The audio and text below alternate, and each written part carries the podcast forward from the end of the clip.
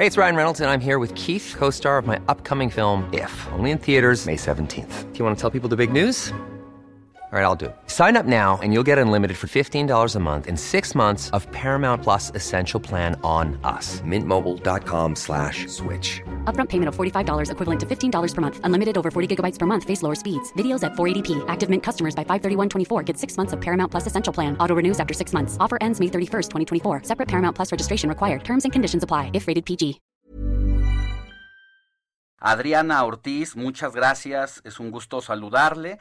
Y pues para que nos comente ahora su experiencia de campo en torno a la relación que ha tenido con los jóvenes como Esteban en esta pandemia que datos incluso de la UNICEF pues hablan de los trastornos, de los problemas en la salud mental de los adolescentes ante la COVID-19. ¿Cómo está? ¿Qué tal? Muy buenos días, Sofía Alejandro. Un gusto poder enlazarme con ustedes esta mañana. Y sí, fíjate que, eh, bueno, escuchando el testimonio de Esteban también, y yo sí quiero realmente felicitar por, por hablar de este tipo de temas, porque nos hemos enfocado como sociedad a hablar de dos tipos de grupos, en este caso de personas, que son los adultos mayores, evidentemente por, por el riesgo y por, la, por lo que son los más vulnerables ante, ante poder contraer COVID, y también eh, los, los adultos que son aquellos proveedores o que son este sostén económico del hogar, ¿no? Como que Generalmente nos hemos enfocado en estos dos grandes grupos por considerarlos también que son los que están teniendo unos pues problemas mayores. Sin embargo, estamos dejando de lado al adolescente que, que se nos olvida que se encuentran en un desafío más importante, eh, yo me atrevería a decir, de la vida, porque es cuando te estás empezando a, buscar tu identidad y a resolver esta pregunta tan compleja que es ¿quién soy yo? Entonces, realmente ellos están teniendo desafíos por todas partes, ¿no? lo, decía bien Esteban en cuanto a la escuela, eh, esto de aprender a distancia, que para nosotros podemos decir, bueno, es que es muy sencillo para ellos aprender eh, a través de la tecnología porque están acostumbrados, pero la escuela nos proporciona mucho más que, que el aprendizaje académico, nos da también la posibilidad de estar cerca de nuestros amigos, de aprender de muchas otras maneras. El mismo ambiente de la escuela favorecía este aprendizaje y sobre todo también que, que en, este, en esta búsqueda de la identidad de, del adolescente, ellos, eh, uno, una de las cuestiones que se necesita es separarse del hogar, o sea, separarse de los padres para empezar a encontrarse. Entonces eso, eh, al estar todo el tiempo encerrados, pues empezó a, influir en este tipo de cuestiones, ¿no? Y que ellos ahora tenían que convivir todo el tiempo con la familia sin poder estar cerca, eh, pues, de sus iguales. Doctora, ahora, eh, ¿cuáles podrían ser las consecuencias, hablando de la salud mental, eh, post-COVID, si no atendemos esta problemática justamente con especialistas o adentro de casa? Vaya, ¿cuáles pueden ser estas consecuencias?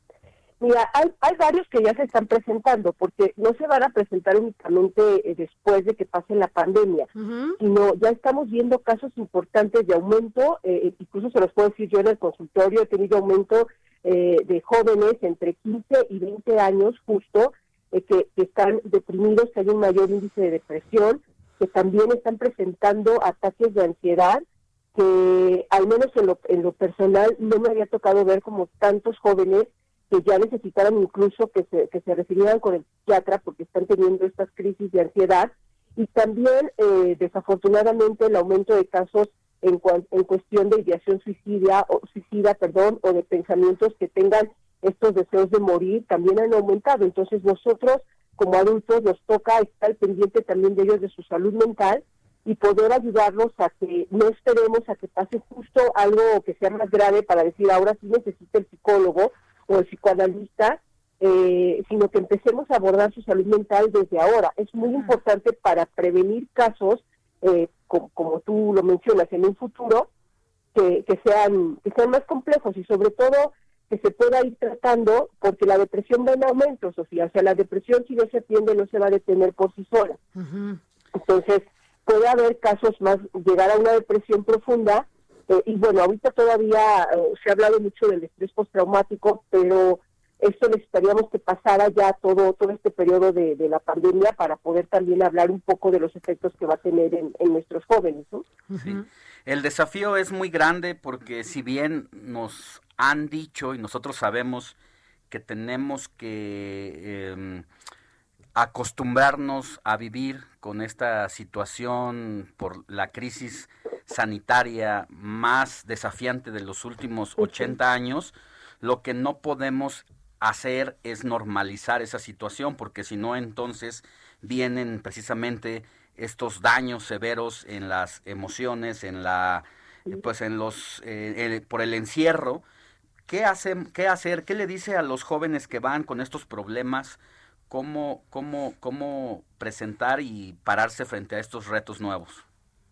Pues iría en dos líneas. Uno, a los jóvenes justo decirles que todas las crisis son una oportunidad para poder evolucionar, eh, que de las crisis podemos aprender mucho, eh, que también las crisis tienen una fecha de caducidad, ¿no? Como eh, la pandemia tendrá una fecha de caducidad, cada vez estamos más cerca de que esto suceda. Entonces, que también ellos puedan acercarse a la salud mental, que es un gran beneficio, no solamente para este momento, sino para tu vida en general. Eh, y también le diría a los papás algo que, que me parece muy importante, Alejandro, que como tú bien lo dices, no, no dejemos que nuestros hijos validar sus emociones. Muchas veces por esta presión que tenemos como adultos, eh, le, decimos, bueno, tú, tú de, qué, de qué te quejas, tienes casa, tienes todo, ¿no? Y no validamos lo que ellos están sintiendo. Entonces debemos de enseñarlos a, permitirles a nuestros hijos que se sientan mal.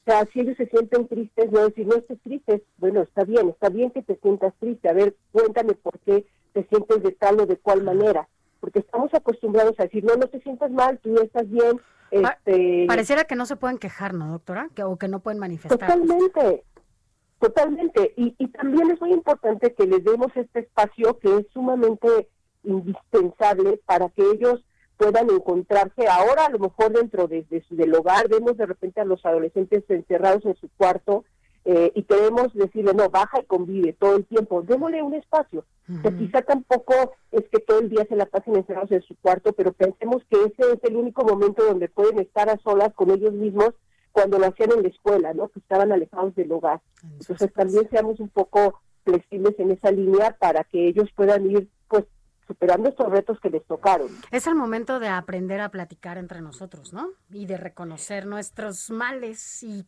incluso compartirlos, ¿no?